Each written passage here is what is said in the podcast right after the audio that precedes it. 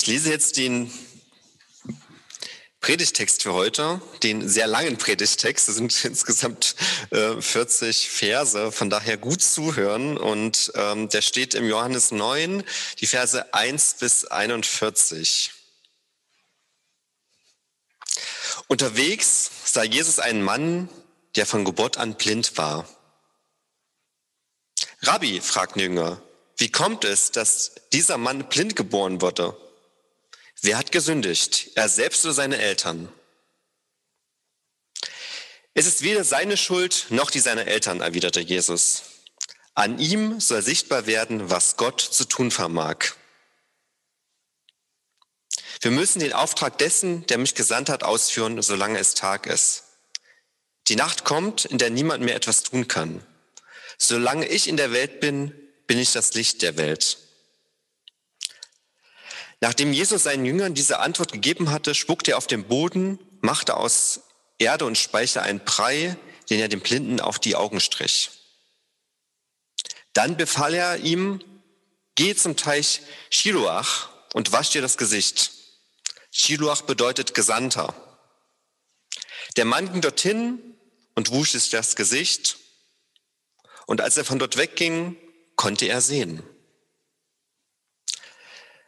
Seine Nachbarn und die, die ihn bis dahin als Bettler gekannt hatten, fragten verwundert, ist das nicht der, der am Straßenrand saß und bettelte? Ja, sagten die einen, er ist es. Unmöglich, riefen die anderen. Er sieht ihm nur sehr ähnlich. Doch, ich bin es, erklärte der Mann selbst. Aber wie kommt es denn, dass du auf einmal sehen kannst? wollten sie wissen. Er gab ihnen zur Antwort, da ist doch dieser Mann, der Jesus heißt. Er hat einen Brei gemacht und ihn auf meine Augen gestrichen und gesagt, geh zum Teich Shiloach und wasch dir das Gesicht. Ich bin dorthin gegangen und habe mir das Gesicht gewaschen und dann, und da konnte ich sehen. Und wo ist dieser Mann jetzt? fragten sie. Ich weiß es nicht, erwiderte er. Sie brachten den Mann, der blind gewesen war, zu den Pharisäern. Der Tag, an dem Jesus den Brei gemacht hatte und den Blinden geheilt hatte, war ein Sabbat. Nun fragten auch die Pharisäer den Mann, wie es kam, dass er auf einmal sehen konnte. Er hat mir den Brei auf die Augen gestrichen, antwortete er. Dann habe ich mir das Gesicht gewaschen und seitdem kann ich sehen. Der, der das getan hat, kann unmöglich von Gott kommen, sagten einige der Pharisäer. Er hält den Sabbat nicht. Andere meinten, wie kann der Mensch, der sündigt, solche Wunder tun? So kam es unter ihnen zu einer Spaltung. Schließlich wandten sie sich wieder an den, der, der blind gewesen war. Was sagst du über ihn? fragten sie. Dich hat er von deiner Blindheit geheilt. Er ist ein Prophet, antwortete der Mann. Aber die führenden Juden wollten das nicht glauben, wollten nicht glauben, dass er überhaupt blind gewesen und nun sehen geworden war. Deshalb ließen sie die Eltern das Gehalten rufen und fragten sie, ist das euer Sohn? Ihr behauptet, er sei blind geboren worden. Wie kommt es dann, dass er auf einmal sehen kann? Die Eltern antworteten, wir wissen, dass das unser Sohn ist und dass er blind geboren wurde. Aber wie es kommt, dass er jetzt sehen kann, wissen wir nicht. Und wer ihn von seiner Blindheit geheilt hat, wissen wir auch nicht. Fragt ihn selbst. Er ist alt genug um über sich selbst Auskunft zu geben, geben zu können. Sie gaben, sie gaben ihnen diese Antwort, weil sie Angst vor ihnen hatten. Denn die führenden Juden hatten bereits beschlossen, jeden aus der Synagoge auszuschließen, der sich zu Jesus als dem Messias bekannte. Das war der Grund, warum die Eltern des Gehalten sagten, er ist alt genug, fragt ihn doch selbst. Die führenden Juden ließen den Mann, der blind gewesen war, ein zweites Mal rufen. Bekenne dich vor Gott zur Wahrheit, forderten sie ihn auf. Wir wissen, dass jeder Mensch ein Sünder ist. Ob er ein Sünder ist, weiß ich nicht, erwiderte der Gehelte, aber eins weiß ich, ich war blind und ich kann jetzt sehen. Was hat er denn mit dir gemacht, wollten sie noch einmal genau wissen. Wie hat er dich von deiner, von deiner Blindheit geheilt? Ich habe es euch doch schon gesagt, entgegnete er. Ihr habt wohl noch, ihr habt wohl nicht zugehört. Warum wollt ihr es noch einmal hören? Wollt ihr etwa auch seine Jünger werden? Da wurden sie wütend. Du bist ein Jünger, schrien sie ihn an. Wir dagegen sind Jünger von Mose. Wir wissen, dass Gott zu Mose geredet hat. Aber von diesen Menschen hier wissen wir nicht einmal, woher er kommt. Das ist doch wirklich sonderbar, meinte der Mann. Er hat mich von meiner Blindheit geheilt und ihr wisst nicht, woher er kommt? Wir alle wissen, dass Gott einen Sünder nicht erhört. Er hört den, der gottesfürchtig ist und das tut, was Gott will. Hat jemand denn, solange die Welt besteht, je schon gehört, dass jemand einen Blindgeborenen von seiner Blindheit geheilt hat? Wenn dieser Mann nicht von Gott käme, könnte er solche Dinge nicht tun. Darauf antworten sie nur, du bist ganz und gar in Sünden geboren. Wie kannst du es wagen, uns zu belehren? Und sie warfen ihn hinaus. Jesus hörte, dass sie den Gehalten hinausgeworfen hatten. Als er ihn wieder traf, fragte er ihn, glaubst du an den Menschensohn? Herr, sag mir, wer es ist, erwiderte der Mann, denn ich will an ihn glauben. Du siehst ihn vor dir, sagte Jesus. Es ist der, der mit dir redet.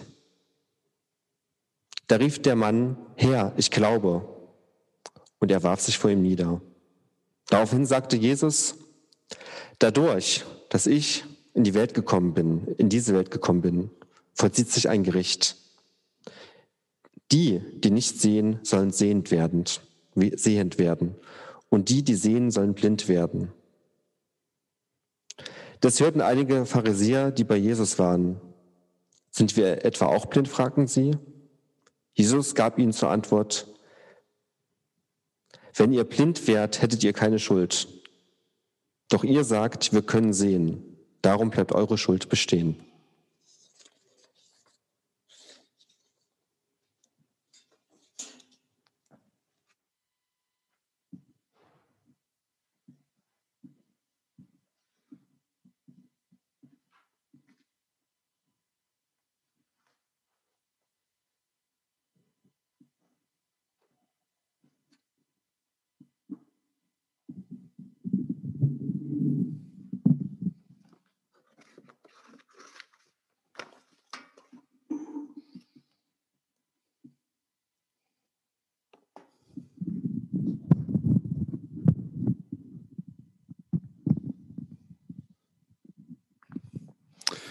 Ja, eine äh, mächtige und eine lange Geschichte und auch eine sehr ausführliche Geschichte schon, äh, die viel sagt. Mir bleibt es jetzt noch etwas hinzuzufügen. Ähm, und ich möchte ganz kurz noch beten, bevor ich das tue.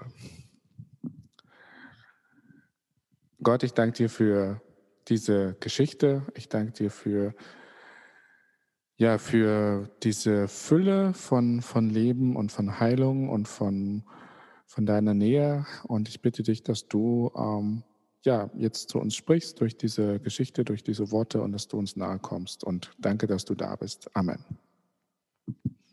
Okay, wie stellt ihr euch den Himmel vor? Wie stellt ihr euch das Jenseits vor? Was denkst du, wer da ja, der wohl zu finden sein wird. Freust du dich schon drauf? Ich pointiere mal, vielleicht freust du dich schon auch drauf, dass ein paar Leute vielleicht nicht da sind, dass du vielleicht auch ein bisschen geschützt bist vor einer gewissen Sorte von Mensch, hoffentlich. Oder was denkst du, wer ja in diesem jenseitigen Reich Gottes einen Platz haben wird? Sicherlich wird es da sehr vielfältig sein. Ich denke, also ich denke, ich werde wahrscheinlich sehr überrascht sein. So zumindest war es immer, wenn Jesus von diesem, von dieser neuen Welt Gottes gesprochen hat, die ja schon irgendwie hier anfängt, aber dann noch über das hier hinausgeht. Und immer wenn er davon gesprochen hat, wer mit dabei ist, wer so in seinem Clan mit ist, wer, wer wer so zu denen gehört, die ihm nachfolgen, die Teil dieser neuen Welt sind, dann waren die Zuhörer meistens sehr überrascht. Von daher denke ich auch, dass ich das, dass wir das wahrscheinlich auch sehr sein können.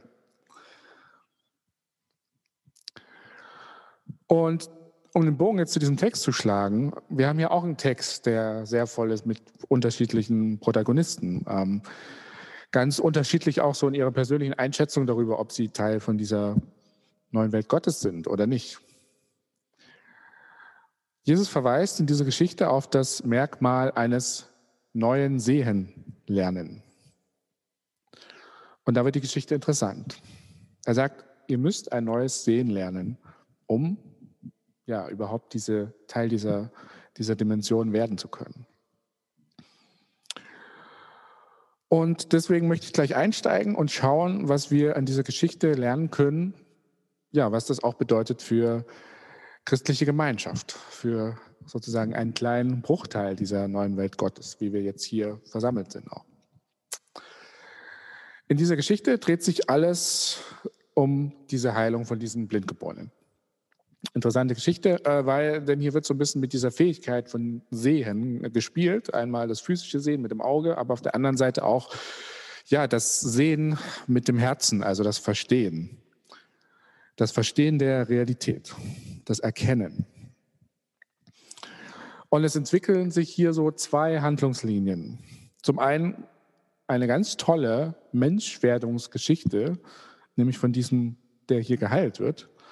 Ja, von einem verachteten Bettler, der ja nur betteln kann, bis hin zu einem, ja, der sich in dieser Geschichte zu jemand entwickelt, der ja, äh, ja wie ein rund erneuerter Mensch wird, der sich seiner Identität bewusst ist und der auch ja, mussten alle ein bisschen schmunzeln, aber der auch ja, kühn und, und, und sehr selbstbewusst auch gegen diese religiöse Führerschaft antritt und sagt, ja, ihr, ihr wollt wohl auch seine Jünger werden. Äh, äh, und ihr wisst wohl nicht. Also der ist sehr, ähm, ja, strotzt voller äh, Selbstbewusstsein. Und man sieht, wie sich hier ein, ein Mensch ja nicht nur im äußerlichen Sinne geheilt wurde, sondern auch im innerlichen Sinne. Und zum Zweiten, zweiter Handlungsstrang, äh, immer jeweils das Gegenüber von dem Blinden. Da gibt es ja ziemlich viele Protagonisten, die Nachbarn, die Eltern, die Pharisäer und so weiter. Alle überlegen, was passiert hier. Und wir können auch so einen Handlungsstrang sehen, dass ja ein gewisses Spektrum abgebildet wird. Da gibt es die Nachbarn, die sind erstmal ziemlich die, die, die Buddies, die ihn ganz gut kennen und die, die, die fragen sich, was ist denn wirklich los hier? Äh, die haben eine relativ offene Haltung. Die wollen zeigen wirkliches Interesse und wollen wirklich wissen, was mit dem los ist. Haben vielleicht auch einen stärkeren realen Lebensbezug, weil sie ihn irgendwie schon kennen. Ja, bis hin zu der, äh, ich sag mal, einer stolzen Überheblichkeit der, der geistlichen Obrigkeit. Also ein von einem ergebnisoffenen Hören hin zu einem starken, verurteilenden Abkanzeln. In diesem Spektrum finden wir hier alles so ein bisschen wieder.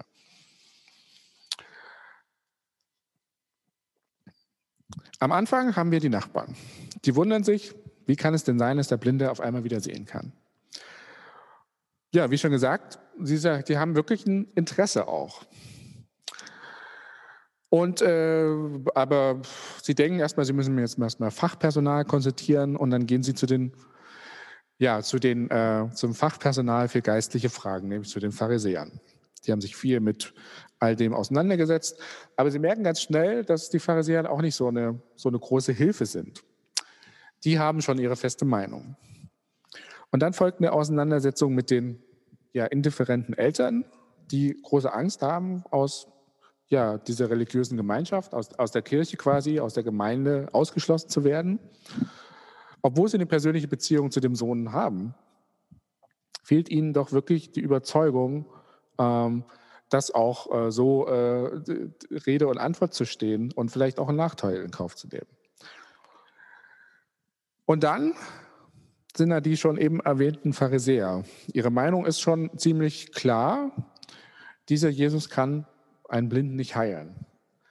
Ähm, denn sowas kann nur mit der Kraft Gottes passieren. Allerdings, ja, nach dem Urteil dieser Pharisäer ist Jesus kein Mann Gottes. Die hatten den schon länger auf dem Kicker und er heilt nach einem Feiertag. Das ist ein absoluter Tabubruch. Also die haben, für die schon klar, wie die Realitäten gelagert sind. Das großer Überblick. Doch nochmal ganz zurück zur ersten Gruppe, die Nachbarn. Und die, die den Gehalten, ja, einfach zu denen, die den Gehalten gekannt haben. Sie, interessanterweise, sie sind sehr ergebnisoffen.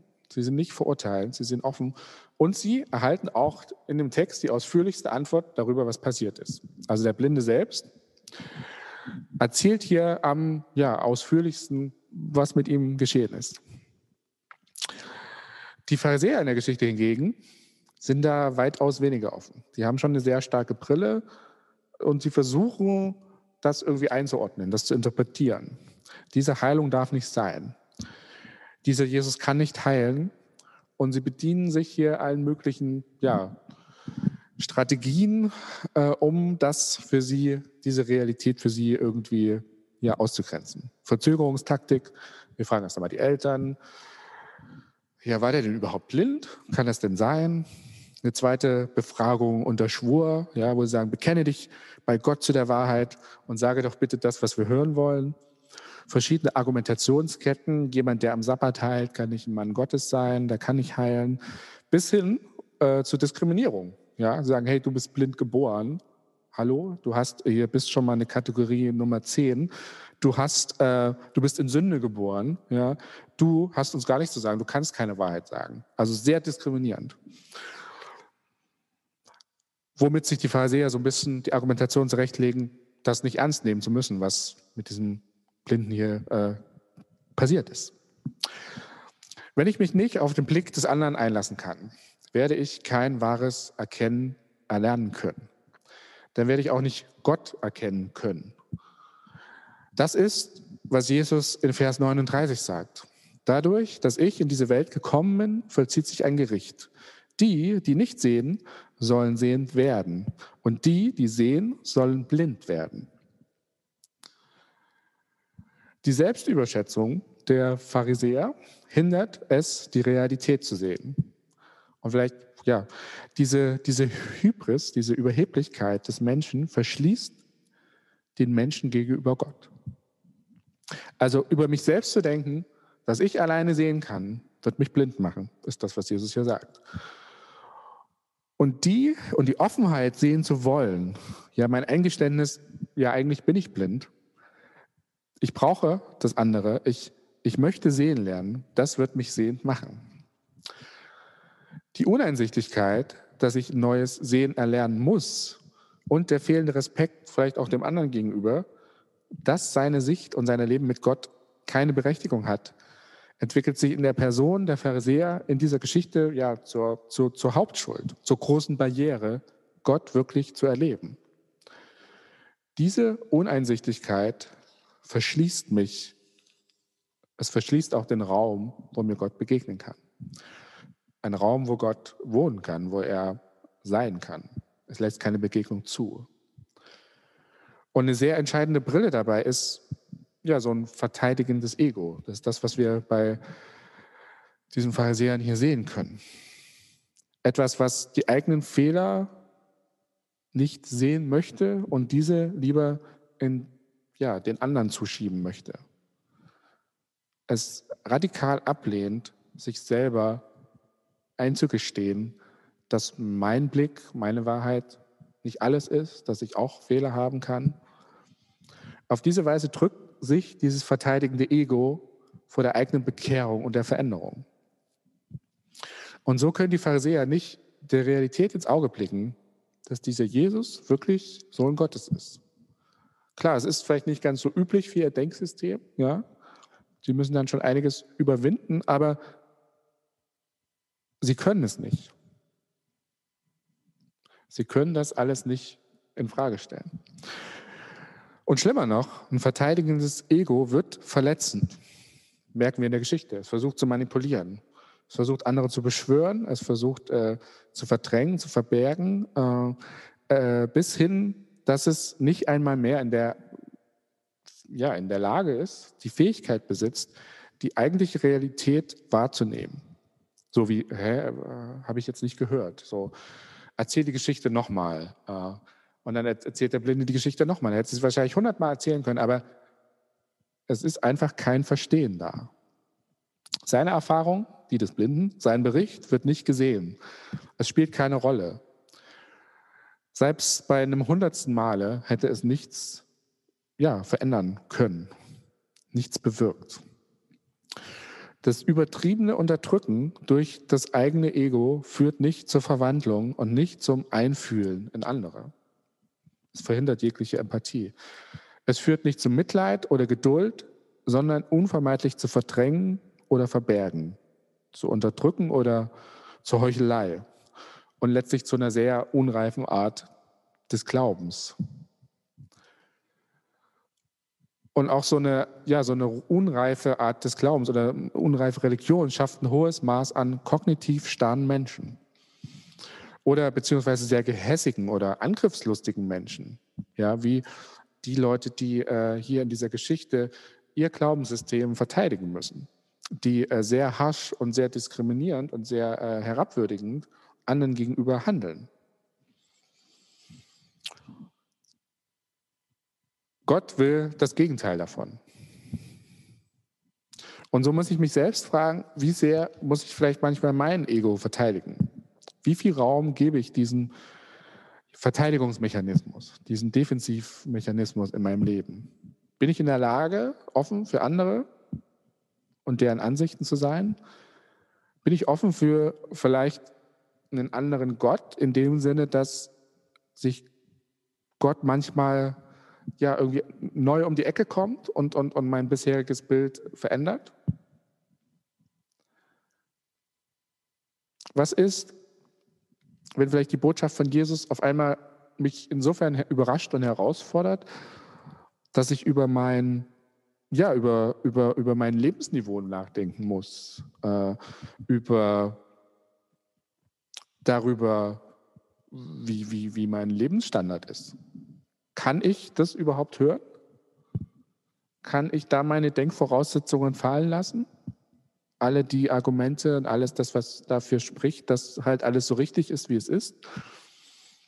Was, wenn dieser Gott vielleicht viel gemeinschaftlicher denkt, als ich zum Beispiel mein, mein Leben, okay, jetzt ist gerade ein bisschen schwierig, aber generell mein Leben führe? Kann mich dieser Gott auch überraschen, mich neu beleben, bin ich in der Lage, meine Verteidigung aufzugeben und mich auch verändern zu lassen. Der natürliche menschliche Reflex ist immer, ist ja sehr oft immer es einfacher, simpliger, simpler, eindeutiger, klarer zu haben. Ja, und Schubladen helfen dabei oft sehr, sehr stark.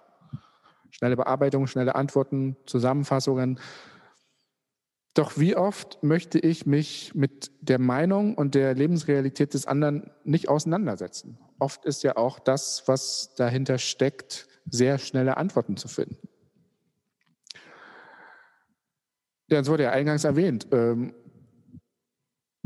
was ist mit den Leuten, die gerade auf der Straße leben? Als ich hierher gekommen bin, gab es gerade einen Rettungseinsatz äh, am Hermannplatz, wo ja, ein Obdachloser behandelt wurde. Äh, das sah nicht gut aus. Und ich merke schon, dass ich bei einer wohltemperierten Wohnung äh, schon so ein bisschen denke, oh, ich ziehe mal noch einen Pullover an. Aber kann ich, was, was kann ich dafür meine Augen öffnen für diese Realität?